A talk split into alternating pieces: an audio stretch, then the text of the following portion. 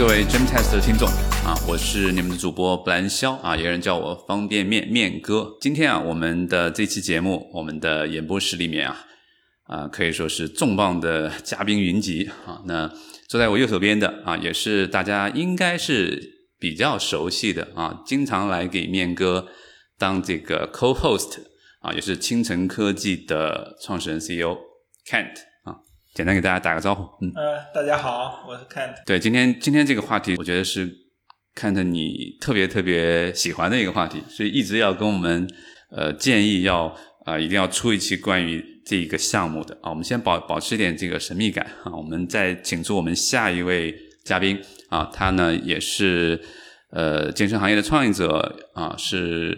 乐客健身的加盟者啊，也是在北京、上海非常高端的一个连锁团操工作室吧啊，Space 的资深老师啊。张楠，南哥啊，给大家打个招呼。大家好，我是张楠啊，他们管我叫南哥 啊，很高兴参加这个节目啊啊。那南哥，你从事健身这个这个事情多久了？呃，其实呢，我从事健身的呃系统性的训练从大学开始，然后整整二十一年啊。但实际上，我参与健身当健身的兼职教练和投入这个行业大概有四年的时间啊。就是你在大学里是学的体育专业吗？不是，我大学里学的是美术，呃，当时叫中央工艺美院，现在是被清华收购，然后呃，做 designer 实际上。是什么一个契机促使你就是当了一个呃教练？然后我的同学啊，呃，因为那时候我们接触西方的呃学美术嘛，接触西方那些海报啊，一些平面设计很多，然后就觉得。男生女生那种阳刚的东西，看呃很很很好看，很漂亮。然后我同学呢带我去了，当时那个年代在两千零一年吧，在呃光华路那边有一个地下的小区的小健身房，从那儿开始了迈入健身的第一步啊，从 bodybuilding 系统性的撸铁开始啊练的健身，嗯。那其实健好多健身教练都有一个痛点，就是说他们在办一些活动的时候，这个海报啊，就是。嗯，就是得请一些专门的人来出，我觉得你应该就可以一人包圆了，是吧？呃，对，这个怎么说呢？现在的确从这个用户来讲，还是从团课老师，还是从这个健身行业投资人来讲，的确视觉对健身的这个呃爱好者，对健身的这个呃从业者，他的影响力是非常的大的。包括健身教练的美感，包括一些呃的 design 的平面设计、海报方方面面，其实。呃，Kent 和南哥呢，他们身上有一个共同点啊，就是他们都非常酷爱一项在健身里面这个项目呢，就是 CrossFit。面哥下面就引出我们今天这期节目的最重量级的这个嘉宾啊，也是呃在中国的 CrossFit 这个馆当中啊是赫赫有名的啊，CrossFit Mat 的创始人威叔。来，大家好，我是李传威，CrossFit Mat 的联合创始人，也是 CrossFit Mat 校云路馆的一名教练。所以呢，就是今天啊，其实我们这个角色分工啊，其实还是非常这个明确的。我呢，其实健身时间也不算短啊，得有估计得有个小十年时间啊。那么我其实一直就最近这几年啊，一直就。呃，老是听到这个，我身边像 Kent 这样的这个朋友圈里面啊，就是不断的去秀这个 CrossFit，CrossFit，但我一直就没有迈出那一步啊，所以呢，我呢今天其实就是一个小白的一个代表啊，所以那我们就就先把这个小白最有的一个问题啊，那到底什么是 CrossFit，好不好？我们先请威叔给大家先做一个科普啊，然后你们两位再补充，做一个好从你们的这个角度解释哈，对对。CrossFit 的话呢，其实是如果很官方的去解释，它应该是一个呃功能性训练，是在持续高强度的一个多样化的呃功能性训练。对，嗯，就很很简单的一句话，但是实际上，呃，Kent 南哥都参加了这样的训练，您也在各种媒体上面、朋友圈那么看到，那大家就其实上瘾着迷，啊、我也采访过很多我的呃会员，包括我自己，也就是因为他的这个高强度的训练，让我最开始着迷。然后呢，他的嗯每天多变，每天都在变化的这种训练内容啊、也让我着迷，因为它不枯燥。啊，它不枯燥。嗯，还有一个呢，就是它的呃，刚才讲到的功能性。那功能性其实我们在训练过程当中，不论你是一个蹲，是一个推举啊，一个跳啊，都去对应到我们生活中很多的功能性的、呃、动作，比如说。把一个行李箱放到你头顶的，把一个行李箱放到你头顶行行李架上上面去，对，结果我们就完成了一次推举，就像好比我现在坐在凳子上站起来，就完成了一次蹲起的一个、一个过程，就是我们生活当中都需要做到的这些动作，对，而这是功能，都是这这种功能呢，其实在我们每天的每每一刻都在发生，只是我们没有去呃强调功能性的存在。您刚才说到这个高强度，嗯那是不是这高强度就会让我有个感觉，会不会它对新手小白就不太友好？嗯这个高强度其实是相对来讲的一个高强度。那呃，我或者你这么说，就是嗯这个 CrossFit 对于刚刚接触呃 fitness，就是刚刚开始健身的人，嗯，呃，是一个推荐的一个呃项目。我我完我完全去赞同您这个观点，就是说，呃，它对任何人是比较友好的。OK，就对所有人都是 OK 对。所有人是 OK 的啊。因为比如说从一个徒手的蹲，从一根木棍儿开始学习奥林匹克举重，我想大多数人都是能胜任的。哦，原来那个木棍是干那个是吧？对对对，其实那杠那个木棍儿就是杠铃，就是杠铃。对，因为我记得几年前我 我我其实尝试过一次，但是那次被打击了。嗯就是当时我记得是在那个光华路那边有一个馆然后去了之后好像有一个外籍的一个教练，然后哎，我好像是当时是在 Grava Pass，当时那个有一个这样的去去约了一节课，然后跑去上，然后直接被拒绝了。然后那个教练说：“对不起，你之前有上过没有？没上过，对不起，你好像是有一个需要上一个几节课的一个这么一个一个基础基础课是。吧？是。那我们请南哥来给我们解释一下，这个呃，是不是每个人都需要去上一个这样的基础课，才能够去去练习这个 CrossFit？包括呃，你认为的什么是 CrossFit，以及 CrossFit 的呃对你的吸引力是在哪里呢？嗯，刚才面哥那个经历，其实我在二零一六年的时候，呃，有过一次，因为我家门口有一家综合体能的工作室，也叫 CrossFit 啊，呃，在行业里有一点小名气。呃，我练 CrossFit 的时候也从一根木棍开始，但是呢，由于那个时候给我有很大的一个挫败感，就让我找到了很多自己不舒适的这种感觉在里面，比如说我个人的柔韧性差。呃，力量的这种肌耐力偏弱一点儿。当时那个角度来讲，我觉得可能一下让我形成这种兴趣不是那么的容易啊、可能的确要从基础课开始。目前来讲呢，就是其实我练 CrossFit。跟微书建立这种关系联系，就是从三个大概三个月之前、上了一次体验课。这次体验课呢，给我在二零一六年那种感觉是不一样的，可能跟我心理的变化有关系。呃，几年前我觉得那种那种不友好，现在变得反而友好了。一个是自己有一些健身基础会比较强，另外来讲呢，呃，这种不舒适的感觉，其实在提高我的身体的机能啊。比如说，我会发现哪儿薄弱，好像给自己一次体检一样。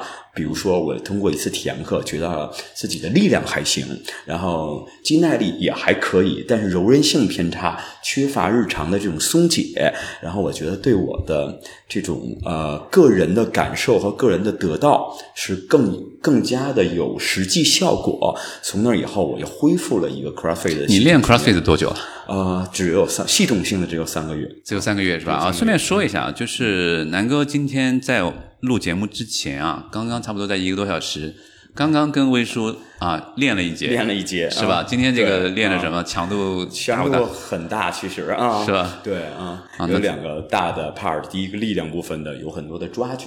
因为 CrossFit 好，呃，对我来讲魅力百分之五十以上都是举重，举重，对魅力所在呢，每天的这个 program，每天的训练不都不一样，真的像抽盲盒一样。今天可能完全是练腿的，明天是更偏体操，可能有很多脚触杠，有很多这种引体、接力引体。教练不会把一周的计划提前发给你啊、不会，完全不会。只有当时去馆内看到的那个黑板上写的训练计划，这然而当时就解锁了。今天到底要练什么？哪个是自己的强项？哪个是自己的弱项？我觉得这个的确是一个魅力所在。嗯，觉得刚刚的一个小时之前呢，我们练的是抓举，其实我的弱项，举重是我个人的弱项。然后突然间在最后的时候有个大 word，，又变成了一个有氧，再加一些力量的一些训练。然后他是把你自己的这些好的、不好的都结合在一起了，的确是能激发自己的这种肾上腺素多一点啊。所以说。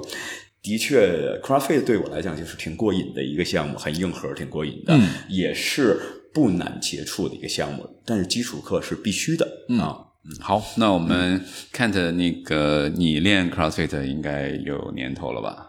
哦，终于轮到我说话了啊！对我练，我是从一七年开始练的，嗯，然后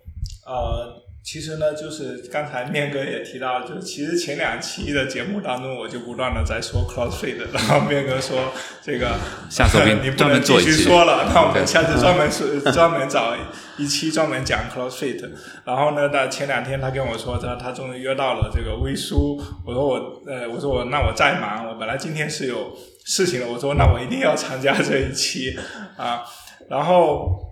我自己呢是从这个一七年开始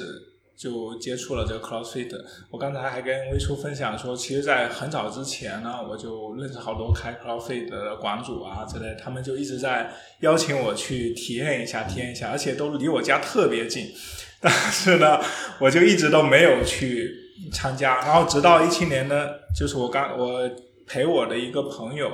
去这个上体验课。然后我就看着看着，我就自己加入了体验课，然后上完体验课我就办卡了，然后就开始正式的开始练。我想提问一个问题，看、啊。就是之前你有一年多没有去参加呃那个体验，和你陪人去体验，然后现场就决定呃办卡，这个过程你能不能分享一下？哦，好好好，我这个过程我还写过一篇文章，哦就发在我自己的那个公众号上。就是他当我觉得当时对我吸引力，对对我最大的吸引是这样，就是我其实参加过很多不同的。呃，这个工作室啊，或者说这课程的这种体验课，基本上就是大家上课，然后上完课以后累不累啊，怎么样啊，感觉如何呀、然后结束。对，但是我发现我的那个体验课呢是这样的，刚刚上来是先讲十五分钟的 PPT 啊，啊、原理。啊原理就为什么练 CrossFit？、我当时只是记住了一一句话，就是说 CrossFit 不是呃，我们为什么练 CrossFit？它的核心理念是呃，我的我健身就是为了应付日常生活的需要，是就是让我日常生活更加的幸福一点。嗯，呃，不会因为这个赶不上公交车，嗯对吧？呃，行李举不上行李架，或者是这个东买完东西发现拎不动拎不动，养了第二、第三个小孩抱不动，对对，对，就我就是或者办公室里面放水，是呃放不了，就就是为了应付日。我说，哎，这个跟我自己想训练是一样的目标，是一样的嘛。然后呢，除此之外，他又说了，那我们如何去实现这个目标？嗯我们通过两种方法，我们训练两个方面的能力来达到这个目标。一方面就是控制自身嗯的能力，嗯呃呃自己身体的能力。第二个方面呢，就是训练这个什么呢？控制外物外物的能能力嗯就通过这两个方面能力的提高，就是让你能够应付你日常生活的各种需要。嗯哼，那呃，控制自身最好的训练方式就是体操，对，呃，控制外物最好的就是举举重。重物对，所以我们日常要练举重和体操。我说哇，这个太有道理了，我要参加。嗯，跟这种技术型的技术男一定要讲道理。对，我觉得威叔这个已经，你已经是这个直接接管话筒，就是已经开始。我相信你肯定是在想，下一次怎么让我的会员多带一些这个朋友过来体验，然后直接买它。前面为什么你一直没去？啊，因为我觉得它跟其他的东西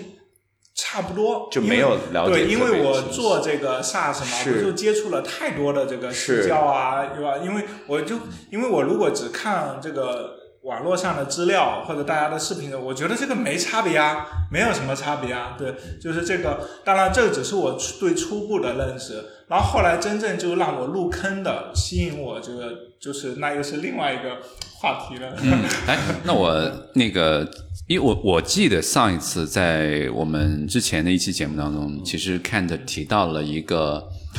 呃，他去的这个 CrossFit 馆的一个一个氛围，一个 community，嗯，就是这种感觉，就是哪怕再早，我们有一帮人，对吧？大家在这个时候约着这个起早，然后看到北京这个五六点钟的太阳，然后那个在练的过程当中互相激励、互相鼓励，对吧？这是我当时记得的，你说的这个 CrossFit 之所以让你着迷的其中一个很重要一个原因，对。对吧？那从微叔的角度，嗯，呃，这是不是 CrossFit 的一个呃非常大的一个一个一个特点？就是说能够让、让这个会员、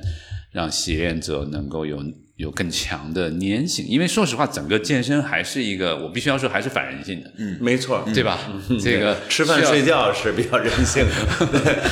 嗯，躺沙发上吃薯片，对对对对，您说的这一点的话呢，也是嗯，CrossFit 给我的最初的一个印象。啊、当二零一四年十一月底的一天，我走进了我在北京进的第一家 CrossFit 馆，迎面就碰到了一个不认识的姑娘，外国人，就就跟我哎 morning，哎，就是你早上本来就是懵登的时候进去以后，哎，突然就觉得啊，有一声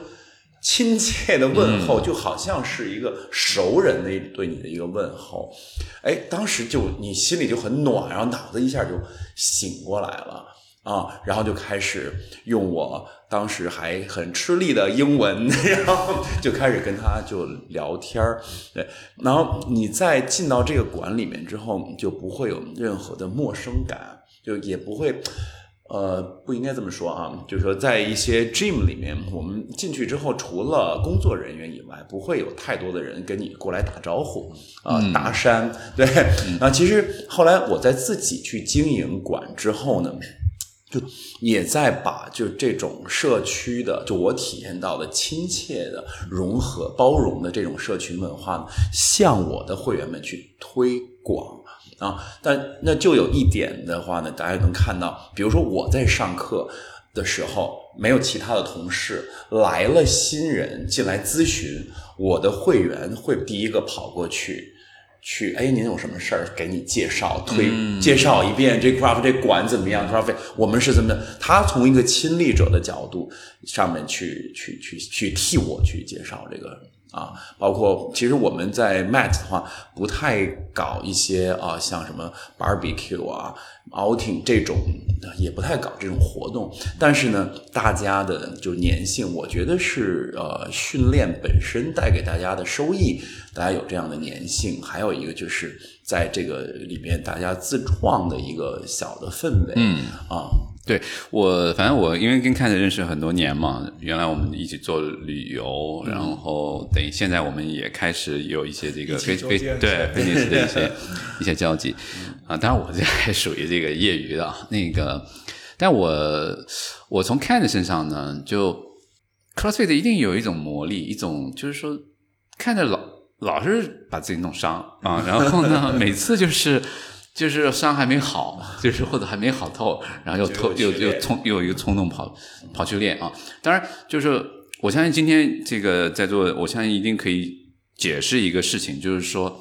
呃，到底这个 CrossFit，呃，它是不是一个很容易让人受伤的一个一个一个运动？如果它不是的，我想今天就是咱们就趁这个机会，可以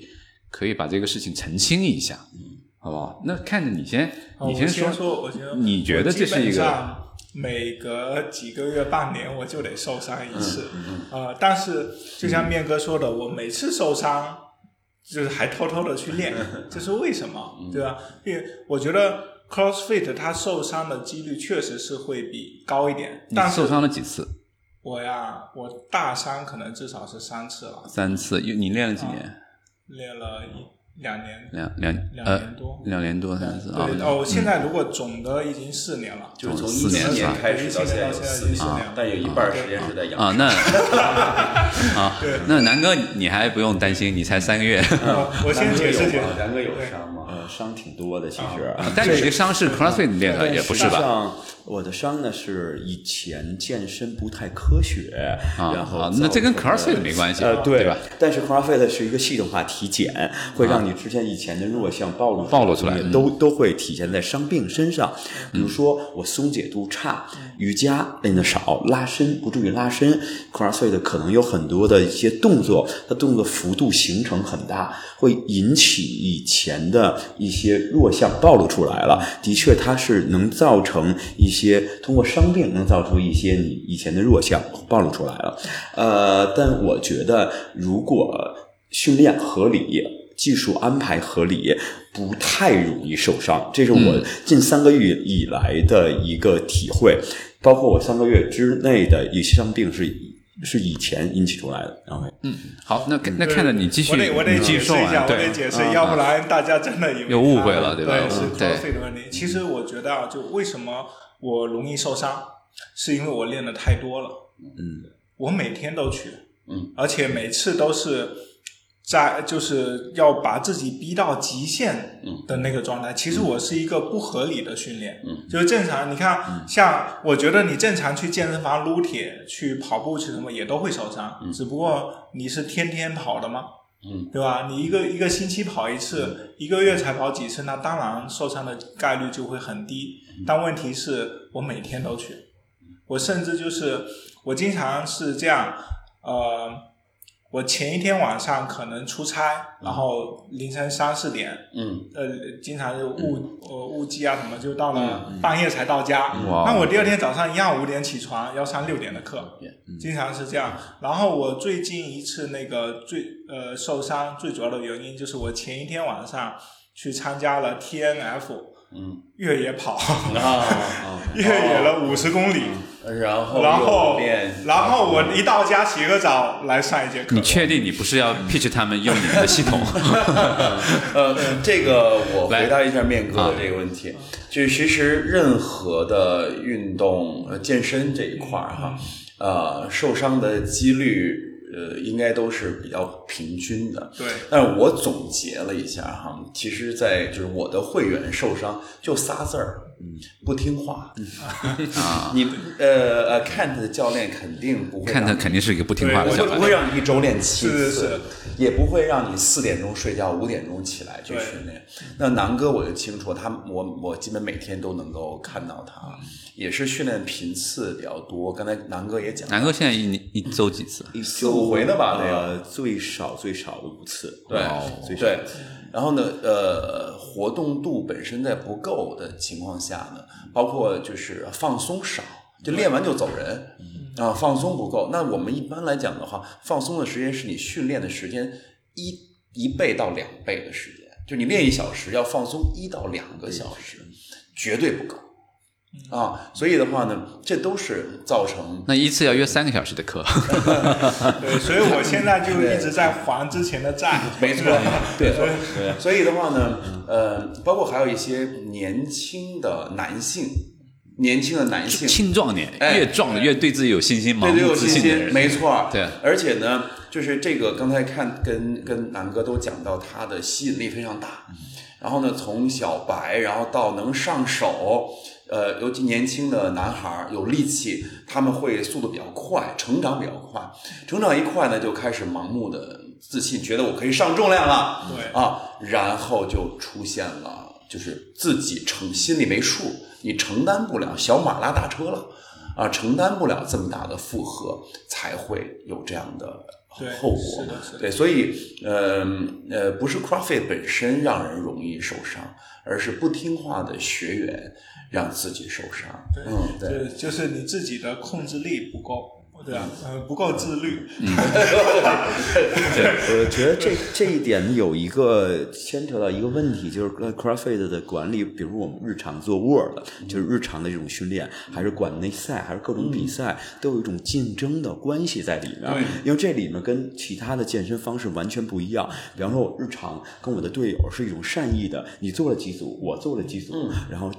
很难去每一次控制都是有形成每一这样的次都形成一种这种竞争的关系，然后让导致自己这种这个肾上腺素激增，呃，增的很快，上头很强，上头，上头的时候技术可能会变形，为了达到自个自己的这个目的，可能会引起不太理智的一种方式。对，这还是不听话，不听话 对，因为反正像我，就像咱们馆里面教练都会比较。呃，冷静的让大家去面对你每次的这个训练，呃，也会让你在技术优先、技术优先的情况下，再去增加自己的强度。哎，刚才南哥说到一个问题，就是说小伙伴儿之间互相比，其实这个也是呃我们在提醒大家和自己之前的自己来去比较，而不是和别人。别人比别人可以激励你，对对别人可以变成激励你的一个因素，但一定别和别人比。就是瞄着他可以，他可以，比方昨天我跟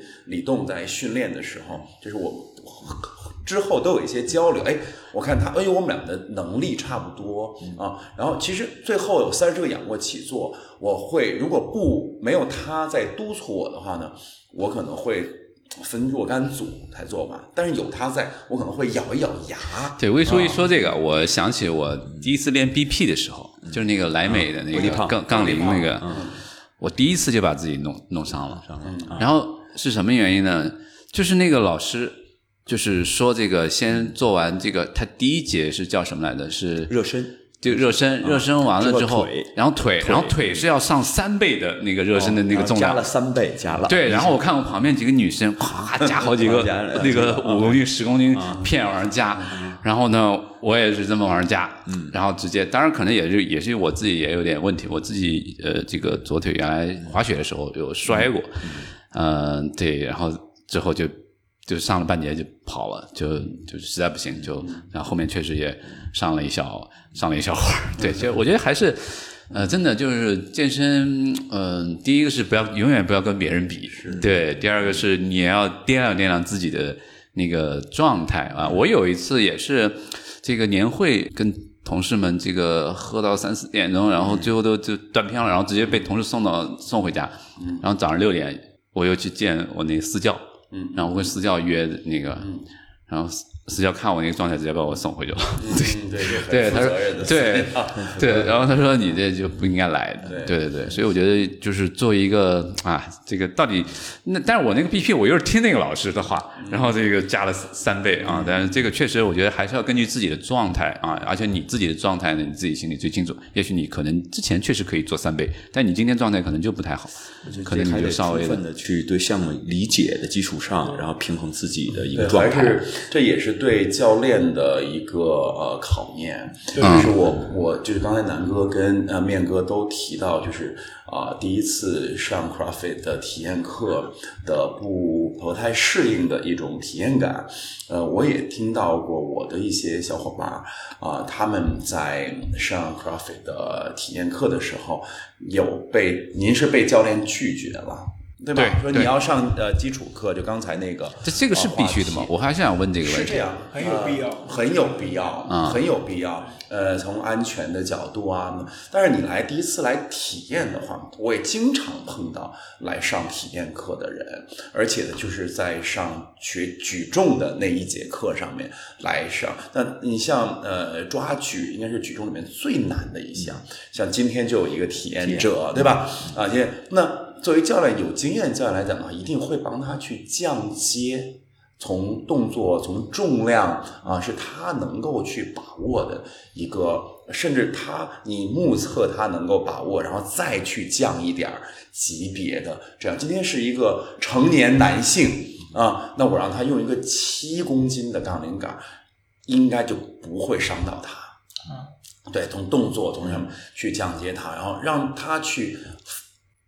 抚慰他的心情，对，就是呃，我提前也会，我们从客服，从其实这一个体系，从整个他来体验之前的这一个体系系统都应该是完整的。啊，都应该是完整。从他约课啊，我们的客服就会跟他讲，您来参加可能体验感会有什么样的一种。呃，一种一种感受，然后给你一个什么样的建议，然后你要需要准备什么？来了之后，课前我我任课老师会跟他做沟通，之前有什么样的训练呢？啊，大概了解一下。其实你目测也能看出来大概一个状况，然后再到上课，从热身，然后到他呃拿起来杠铃杆，整个这个系统都从他一开始约课就他已经在体验了。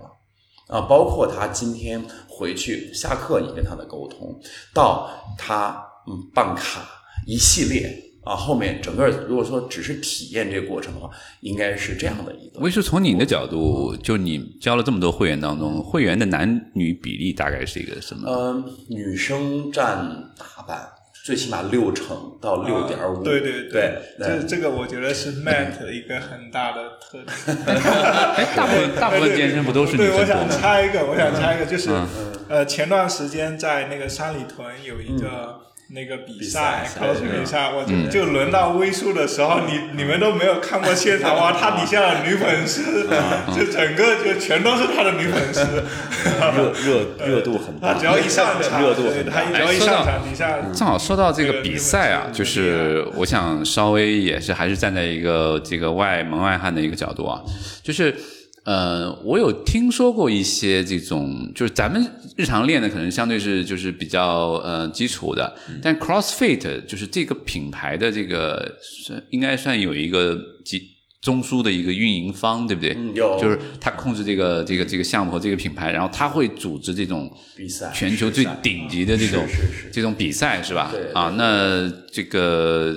也也请魏叔简单给我们介绍一下，就是首先这个呃，先说一下这个 CrossFit 的一个整个它的一个体系，然后它的这个最高，包括它是不是还有分级别的这种比赛，对吧？大概是一个什么样的？我觉得这个可能在某一些项目当中也会有类似的，比如说像搏击 UFC，对吧？MMA 啊，就这些其实它都有。这个你日常的训练啊，甚至足球也是打到顶级的英超、世界杯，对吧？那也有日常的这些训练。对，那 CrossFit 其实，呃，我相信有些人他并不太了解这个比赛啊，我们也简单的了解一下。嗯嗯，CrossFit 比赛的最高级别的呢，就叫 CrossFit Games，是每年夏天在美国来本土来去举办。这就是全球最顶级的对奥运会奥运会，对对对，大概是一周的时间。啊，那也是一个盛会了。对于 Stepher 来讲，CrossFit 来讲就是就趋之若鹜啊。然后，但是他的选对对看那个比赛，然后选拔来讲的话呢，是特别亲民，就是从所有的参加 CrossFit 训练的，或者是。没有参加过 CrossFit 训练的人也可以来参加这个比赛。你就报名海选？对，报名海选，就一级一级层层选拔。没错，层层选拔就是，嗯，他会在每年的年初的呃连续四到五周的时间，每个周末会公布一个呃比赛内容啊，然后所有报名者今年有二十多万。哦，就是他那个比赛也是盲盒，就是。就对，告诉你是什么，是吧？对，全是，全是，全是，对，对，都是盲盒。你只有到那天公布，就北京时间早上周五早上九点钟，然后大家才知道哦，是原来我们要比这个项目。然后他会在啊，就是北京时间周一周一的早上九点之前上传你的成绩。这个成绩是有裁判的，就是像我们所有有 Level One。有 CrossFit Level One 证，他认证的那个对认证的证书都可以去考那个 Judge CrossFit Judge 这样的一个呃一个一个裁判的呃 certificate 呃一个证书，然后呢作为裁判，然后你上传成绩之后呢，会在你所有的全世界、全亚洲。然后全中国有排名来去排名，对，包括你会分年龄组，像我四十八岁，又分到了就是呃四十四十五到四十九岁这个 master 这个组别里面，男性，然后你去看你的一个排名的状况。那参加那些就是 games 比赛的那些人，他他应该不是普普通的这个就是健身爱好者了吧？他是都不是从普通的健身爱好者成长起来是成长起来的。是不是我我理解啊？就比如在美国，会不会是那种呃海军陆战队，或者是那种有呃就是有这样背 SEALs 景这样啊？有这样背景的呃退役的这些军人有优势对，有优势，啊对，也有像举重运动员或者是体操运动员，呃，像 Graph Graph CrossFit 的创始人呃 Glassman 这个呃老人家，他就是呃一个体操运动员，他最早还提到运动员，包括之前只呃在一六年到二零零零年。称霸五年的这个这个 Matt Fraser 冠军，他之前他之前是一个举重运动员，嗯。对，然后在他之前的那个 Rich Froning 是一个消防员，是一个救火队救生员对消防员啊。他们是会刚刚看的时候特别精准，就是说有他们有优势，但他们这些前十名的这些运动员未必都是。就是像海豹啊，像像陆战那他们在这个 CrossFit 里面，他们就是 CrossFit 的 C 罗、梅西，嗯嗯是是是不是可以这么样？他就是到处比赛挣这个出场费、对奖金，有有有有他应该对吧？他们接代言。赞助商，都有在啊上接这些对对代言。对每个人的这种个人 IP 做的非常好，对对对。他们不但能通过自己的这种这种流量去吸引很多的赞助啊，还可以卖自己的一些训练计划、啊，他这种盈利方式也很多。哦，还能卖训练计划，对训练计划非常非常啊那这个商业模式先进啊，对。对吧？不用这个所以所以评估一个送退货。评估一个一个大咖呀，我们管他叫啊 C 粉中国大咖。首先看他的训练计划是不是科学合理啊，这点呢来讲呢，其实我们跟微这都是他的知识产权，都是他知识产权对吧？对轻易给你的，对，啊，包括你得花钱跟跟魏 叔经常聊的一个话题就是说，为什么实际上就是说，为什么 Might 这个馆里的，无论是男生还是女生运动员，他的身材还是非常好的。这可能直接跟他的训练计划有直接联系。有关系，有关系，嗯对。然后就是，嗯，其实这个谈就谈到一个市场问题了，就是呃，从亚洲女性来讲的话，她们不希望身材变得非常的粗大。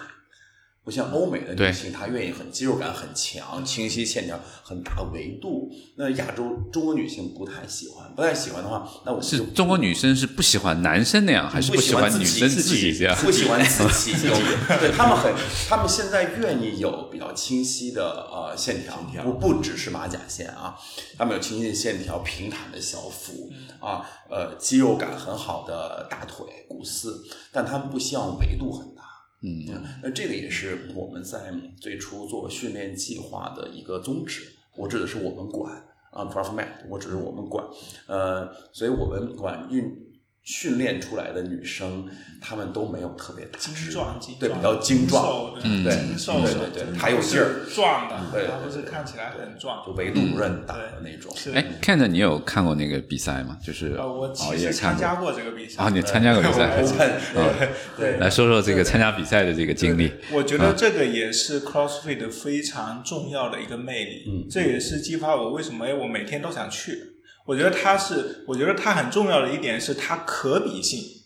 比如说像我们跳操能比吗？不能比。嗯像我们平时就是撸铁能比吗？就除了参加健美的能比，对吧？跳操跳操也能比那个舞蹈嘛，battle 就是那个是，但是它不是那种就是非常清晰的一个刻度，就是啊对在那，对吧？就比如说，就像跳水那样，哎，它是可比的，但是它是非常专业的这种眼光角度去看。那我们各种体育运动，比如说像什么足球、篮球、羽毛球啊，这种它是我任何一个普通观众一看就知道我你们比什么，最后就看总分数，对吧？但是 CrossFit 我觉得它是把整个健身呢，它的这个可比性做的特别好。就是你任何的健身都没有 CrossFit 来的可比性。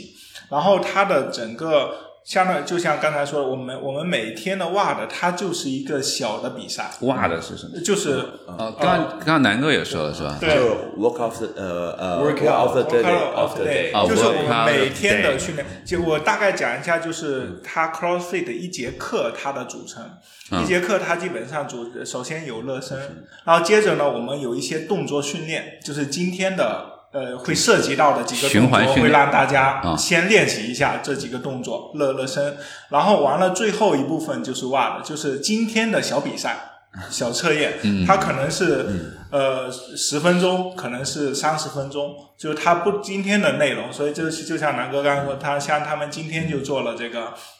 有举重、有体操的部分，然后它的每一个小比赛呢，它你都可以看到成绩，就都可以比。比如说，它有可能是比时间，比如说我固定的呃做一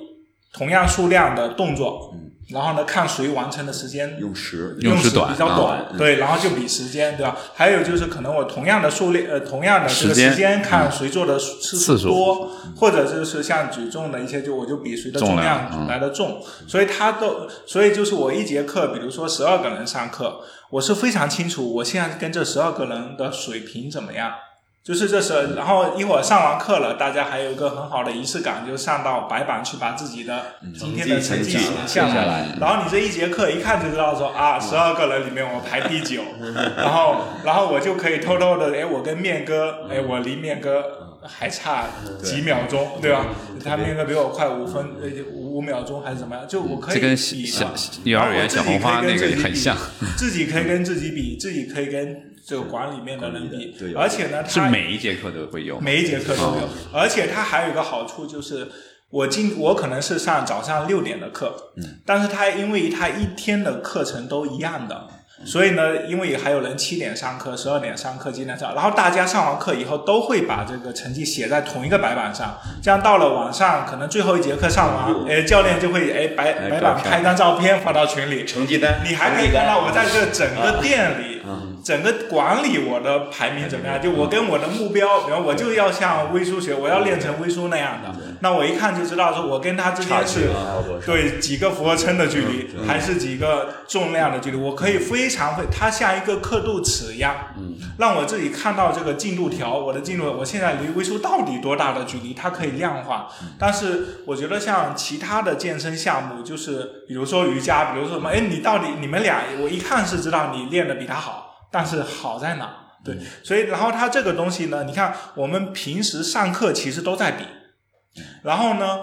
完了以后，他就馆和馆之间又可以比，嗯，对吧？然后馆和馆，然后它，所以它自然，我是认为它自然就有一种这种比赛的氛围在。所以呢，它每年，比如说每年这个 Open，就是大概春节过后，就一发布，就基本上所有人都想参加。像南哥，我觉得估计他明年也要参加。了了。对，你不参加会你这么一说我就明白了。损失很大的，对。因为他所有，因为他是他他之所以能够举办比赛，我觉得很重要的是因为它可比性。嗯嗯，对吧？那我们没有像什么舞蹈比赛啊，像其他的健身比赛，它跟这个搏击运动就很像，就跟对就 CrossFit 就跟那个比如说 MMA 或者是这个 UFC 对就特别特别像。对它有明确的可量度的标准。对，对，对，而且是大家一看就就很清晰清晰的这样的规则啊，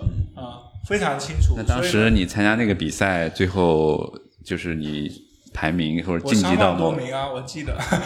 我全全球。对我在我的年龄段里面排名三万多名，全球。而且它有个 A P P，你可以看到，对我还可以时不时的拿出来给你看看，你看我排名三，对，啊。很有意思，啊。啊，很有意思。等于这个因为它有一个这样的一个，就像你说的，就是时时刻都在时刻都在比，这样其实就是一种就是一种激励啊，对就是一种正向的反馈嘛。是是，因为你每一节课其实都是一个比赛，相当于就类似于就上完课都有个小测验，对，对，都有个小测验，然后完了以后，呃，比方说我们北京的馆又可以经常组织一起。你看，我全中国才一百多个 CrossFit 100多个馆。但是我们所我们的比赛应该是超出全中国所有健身房的比赛。对对对，好，我那个我刚才你提到一个很重要一点，全中国现在只有一百多个馆，对，中就是你应该最清楚，我们中国有多少健身房？就是有十万家左右吧。十万家，甚至可能更多。你把瑜伽馆什么都算上的话，对对吧？那为什么在十万、几十万的当中，CrossFit 馆只有区区的一百家？这个我们先。我们先请微叔来说啊，好不好？然后，应该然后请行业然后那个让 让他，我觉得这个我们都不好回答呀。对这个我们应该下回请孔亮，对，因为你们有数据，我相信你们有数据，你们对这个行业最清楚，对吧？你你你最后说，那个我们先还是请这个微叔，你站在一个亲自的一个呃从业者，就是你是对你从当初开始做做到现在，我相信一定也经历了非常多的这些困难啊，是包括这些，对吧？肯定，我相信，呃，也有很多开倒了的，对吧？我相信大量的可能都是开倒了的。对，那这个呃的疫情是一方面啊原因，但也不完全是疫情，对吧？所以简单的啊，你也说一说你的一些呃所见所闻所感，好不好？其实那个疫情对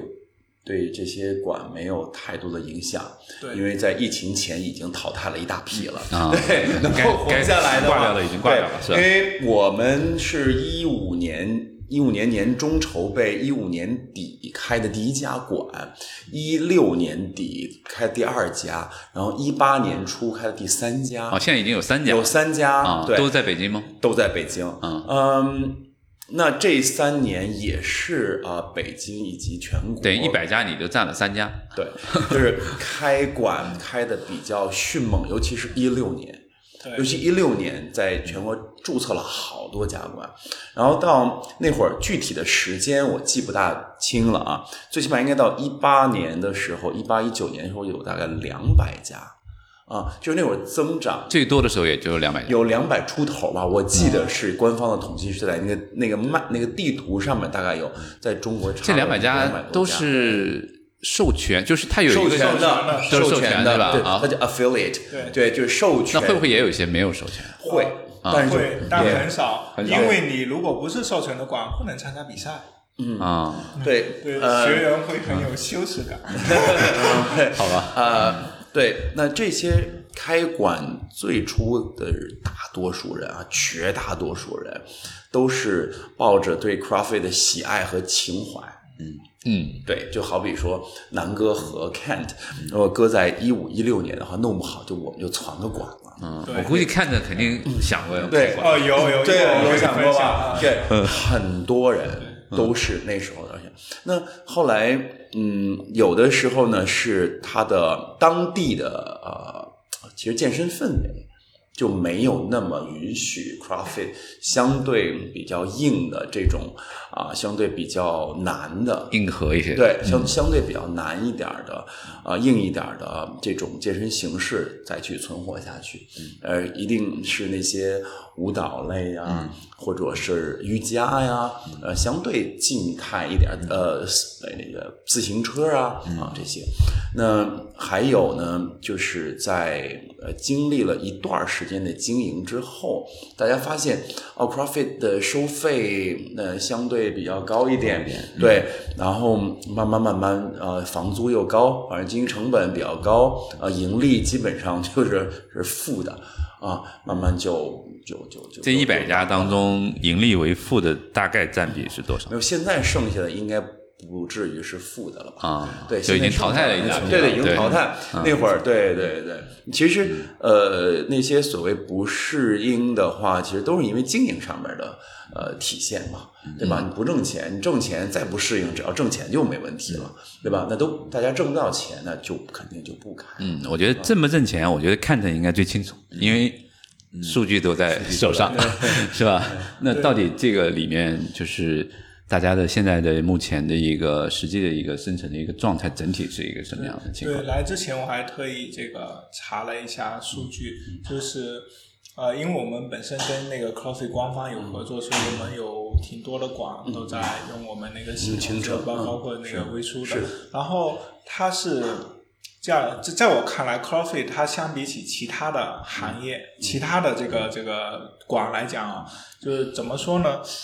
它大概是这样的情况，就是呃，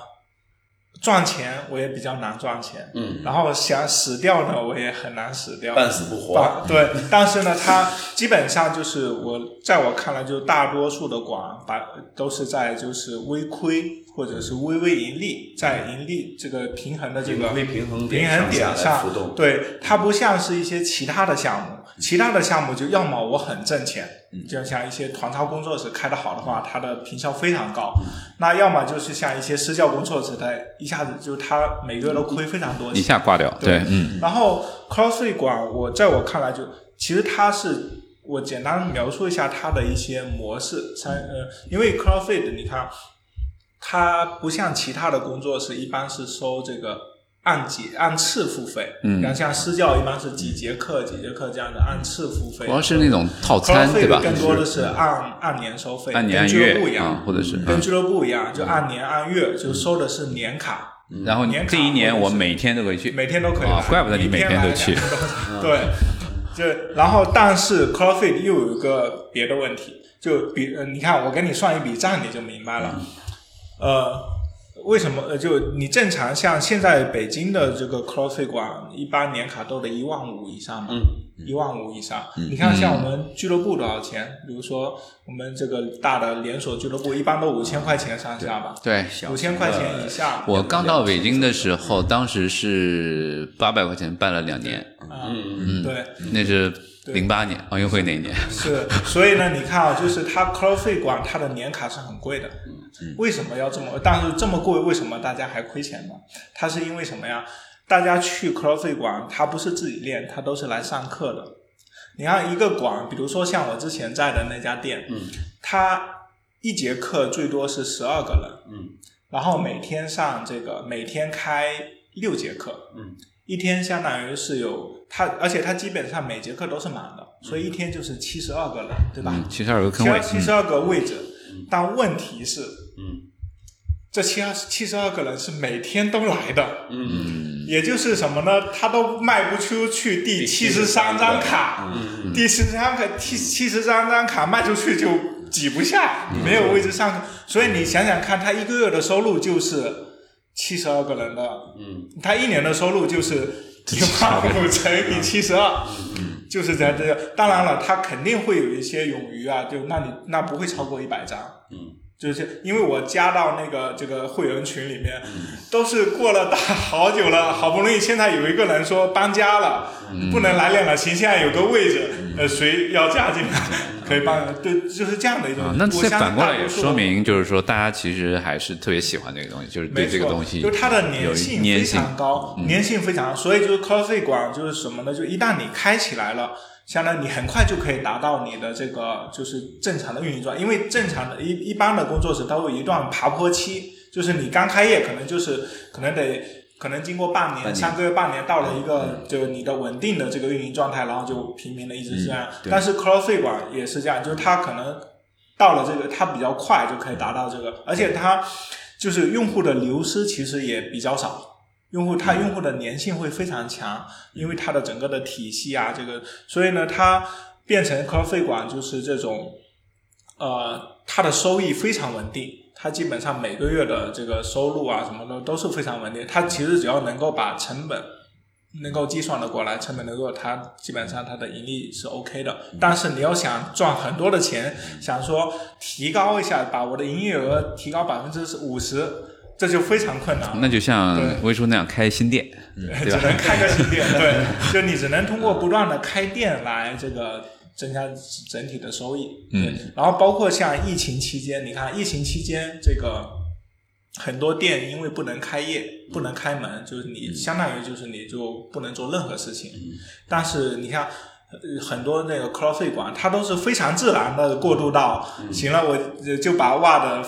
发给发一下就好了嘛，大家大家加加做就可以了，就它非常自然的就变成一种线上教学，就线上的就而且。会发现，就是因为这些内容啊，这些会员大家都这个很熟悉，所以基本上就把袜的内容在群里面一发，大家就每天都在自己家里做，还可以打卡，所以它的服务几乎都可以非常平滑的就延续下去了。嗯，哎，我我我想从站在一个创业者的角度啊，呃，因为我觉得这个行业就是竞争是非常激烈的啊，那我想知道说 CrossFit 馆它。就是跟什么样的，就是它最主要的竞品或者竞这个这个竞品的这个馆的类型会是什么样的一些类似的馆？是不是会是不是会像现在在国内也比较流行的这种所谓功能性循环训练，就是高高强度功能性循环训练，有一些是相对比较小一些规模的，呃，比如像 F 四十五啊这样的。从澳洲过来的也有像，比如说美国的那个叫什么那个橙色，就是 orange，嗯，对，那个也在上海开了几家，就会不会是呃，当然这个现在就是他们其实都是主打就是所谓的这个，我不是为了健美，我也是为了功能，为了这个，这个当然是对的。我觉得这个实际上是呃，我们最开始提到 CrossFit 的一个很重要的一点，就是说为了你的生活，这个都没有问题。但其实现在也有一些很多其他的这种业态，大家一起在争夺这个市场，争夺这一同一批这个可能对这个是对这个健身感兴趣的这个呃人物。那魏叔你也竞争对吧？这是我也逃不掉的。那你觉得你能强烈的感受到这种竞争的压力吗？或者我没有那么强烈，没那么强烈是吧啊呃这很其实就是在同区域开两个 CrossFit 馆，对对对，在竞争，因为玩这批的人就是这帮人，就是你去到那儿你就。呃对你去到那个呃那个馆里面的话，就是我们会，比如说我的会员会去 Space 骑单车，会去瑜伽啊，会去这样。做一个调剂？做调剂，对，而呃，Space 很多在南哥的带领下，Space 也很多会员来来我这儿训练，但是都同时的，并没有说因此而去放弃另外一项，嗯。所以我并没有碰到这样的一个一个尴尬，对，对这个我非常认同，就是在我你练 CrossFit 的时候，你还练别的吗？还练引力吗？越野跑啊啊，引力我也照样练。就是我觉得 CrossFit 馆它的核心竞争力，其实在于不是它的内容，不是它的训练方式，不是，而是它基于前面我们刚才讲的，第一，它有非常明确的目标用户群，就是大家都认可的同一个理念，我的训练就是为了应付，主要是为了应付日常生活的一个保持一个好的状态。这然后呢，它的训练方式大家也是很认可的一种对相对硬核的这种方式。然后其次呢，就因为它的可比性，嗯，它会让人上瘾。就是就像你玩游戏一样，因为你是有积分、有进度条、有那个你的血槽在那里，所以呢，它会让你上瘾。就是你要不断的想突破，它就它的可进，然后因为这些因素所有加起来啊，它形成了一个什么呢？就是我我们只要是我们四个人只要参加这个，我们四个人就有话题，嗯。嗯，我们就有话题，我们能聊得起来。对对。我们俩四个，我比方说，你看，我们如果我们四个人都是同一个工作室，我们跳操的，嗯，我们俩聊不起来的。我们四个人，哎，呃我们可能刚四个人刚上完课，然后大家都在这喝咖啡，我们最多就聊聊你感觉怎么样，完了怎么样，你做什么工作，什么之类就完了，结束了。对。就但是。我觉得练 CrossFit 的人，就是即使像微叔你要，我们不在同一个店，嗯，但是我们一聊，我们能聊一整天，对对对对吧？对，对吧？聊到最后可能就忘了，哎，魏叔你是干什么工作的？我们都没问，对不对？没错没错是就是你看，像我经常，因为我都是那个六点上课，嗯，然后都是这我每天早上几乎都是6点上早上六点早上六点，然后到七点，然后我们基本上都是七点完了，我们去旁边星巴克，嗯，大家喝一杯，然后回去什么送孩子之类的，上班之类的。我们我们聊了，我们这六点的这十几个人啊，我们聊了一年多，嗯，我只知道其中两个人是干什么工作的，嗯嗯嗯，其他人根本还没聊到你是干什么工作的这个话题，就聊训练。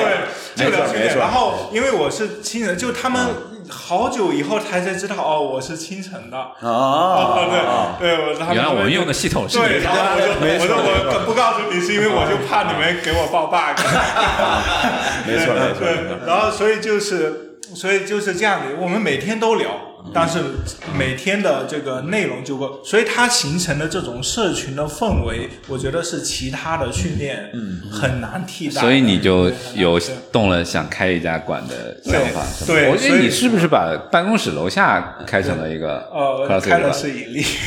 然后我就跟你说那个我们那个故事，就这，然后他大家对这个氛围啊，对这个社群就是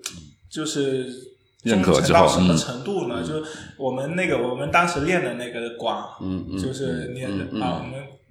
不好意思说名字吧，对，就练那馆，就是他因为那个经营的原因，我这家这家店不做了，嗯嗯就是老板说这家店不开了，嗯然后呢，然后你猜怎么着？就所有的会员说我们一起众筹给接下来接下来吧。的确是，对啊，那南哥肯定也是我觉得我我对对 Ken 这个这个这个呃呃说法，我觉得特别赞成，在于因为 Cross 品牌整个形成这种体系化，特别深入人心了。对于日常训练者，对于我们这些特别喜欢高强度的训练者，无非现在出现了一些，比方说 F 四十五啊，包括一些新的这种工作室，也是做 HIIT 这种高强度的，但它这种体体系化跟整个 CrossFit 的这这种体系化，比方说我馆内有馆内赛。馆之间有竞争的比赛，有权力游戏，有 Open，、各种各样的好玩的权力游戏是东西什么也是一个国内的一个 CrossFit 的的比赛。一个一啊个非常赛事非常好品牌是的，对是的。对，非常好，是的，非常好，对对，嗯，所以它形成了一个一个体系了啊，所以就跟别人有 UFC，我们有昆仑决，是这个意思吗？呃，就像可以这么去 可以这么说吧，嗯，对，它其实更具象。就你看啊，我呃，我以前经常上课的时候，今天会突然间来一个就是从外地出差的对。CrossFit 的人，他今天会来招聘，对，会会来单会来单次训体验一下这训练个。对。对，然后也经常也会有外国人，我还以为然后来招聘，对，然后搞得我就是来抓人的招聘招聘然后搞得我什么？就我后来出差，比方说国内出差也好，还是去国外旅游，我一般都是选这个，我都是事先选好选好选对好馆，选好馆我要去哪几个馆，然后我酒店就住定在那附近，然后事先就好像有点踢场的感觉对是吧？对有点踢场的感对，就有一点去踢馆的感觉，但是不会，但是人家非常欢迎。对对啊，因为大家是同一套语言，嗯完全是练 coffee 的，大家都是同一套语言，就是去这个馆里面，然后去招聘一次，然后买买他的纪念品，买买他的 T 恤。T 恤然后对，然后后来我们同事只要去别的外地出差，他们回来给我带的都是那边那那个 coffee 馆的 T 恤，嗯啊，对。但但上的课其实是不太一样，就是呃不一样，但是练的内容都一样都是那，只不过它不同的它的不同的组合。对它的标准不同是一样的，包括竞赛的标准呀、动作的标准是完全一样的，但它的训练组合是完全区分开的。啊，南哥，你是现在是一个乐客店的这个呃这个老板啊，那你还你应该还没想开一个 CrossFit，、呃，其实呢，我大概三个月之前，才他在我在那一段时间就想我我。三个月之前，我其实包括去其他 CrossFit 馆，还有去微叔这里啊，去 Might，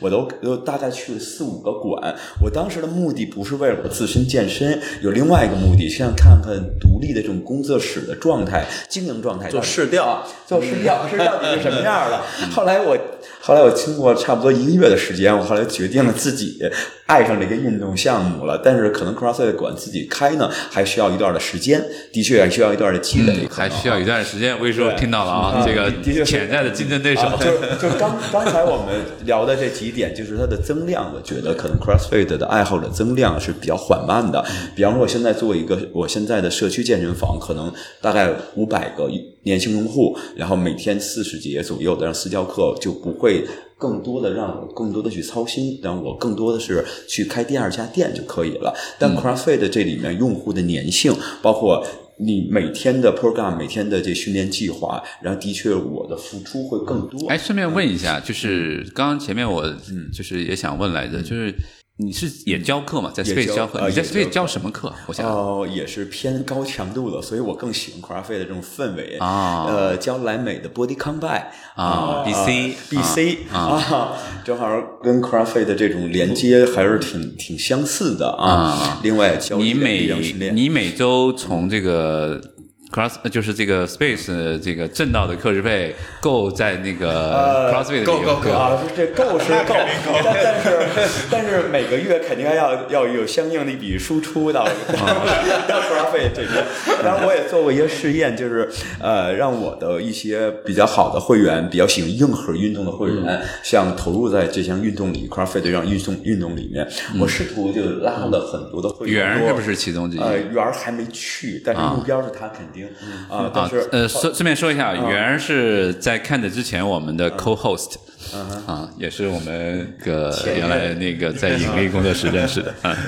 也试图去去体验一下这种课程。的确，转化率后来我感觉是大概在百分之十左右，差不多吧，百分之十到十五之间。还有一些人的确是一下就爱上这个运动了，有些人觉得还是需要一段的时间。这个今天我相信啊，呃，反正面哥我是已经被种草了，动心了啊这哎，对，对,对哎，被种草了。这个我相信这个收音机前或者是这个听众们，你们应该或多或少也会啊、被种一些草啊，但是呢，就我觉得还是量力而为啊，就是就是找到好的老师，找到适合自己的这个方式啊。那今天也特别。呃，感谢几位这个，尤其是我真的从看着这个身上看到这个热情，我觉得这给他一期都不够。嗯，那个也特别感谢南哥啊，这个分享又作为教练，然后同时又作为 CrossFit 的这个会员，然后我们最后呢，呃，我们这个 ending 的这个给到我们这个微叔啊，然后来做一个我们这个今天的一个啊结束的一个发言。我是我说用我个人的一个经历来跟大家分享嘛，也不叫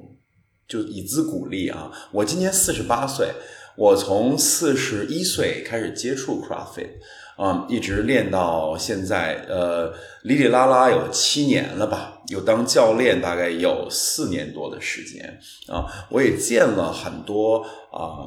呃 c f e r 也见了很多尝试一次两次就不来的都有，有有这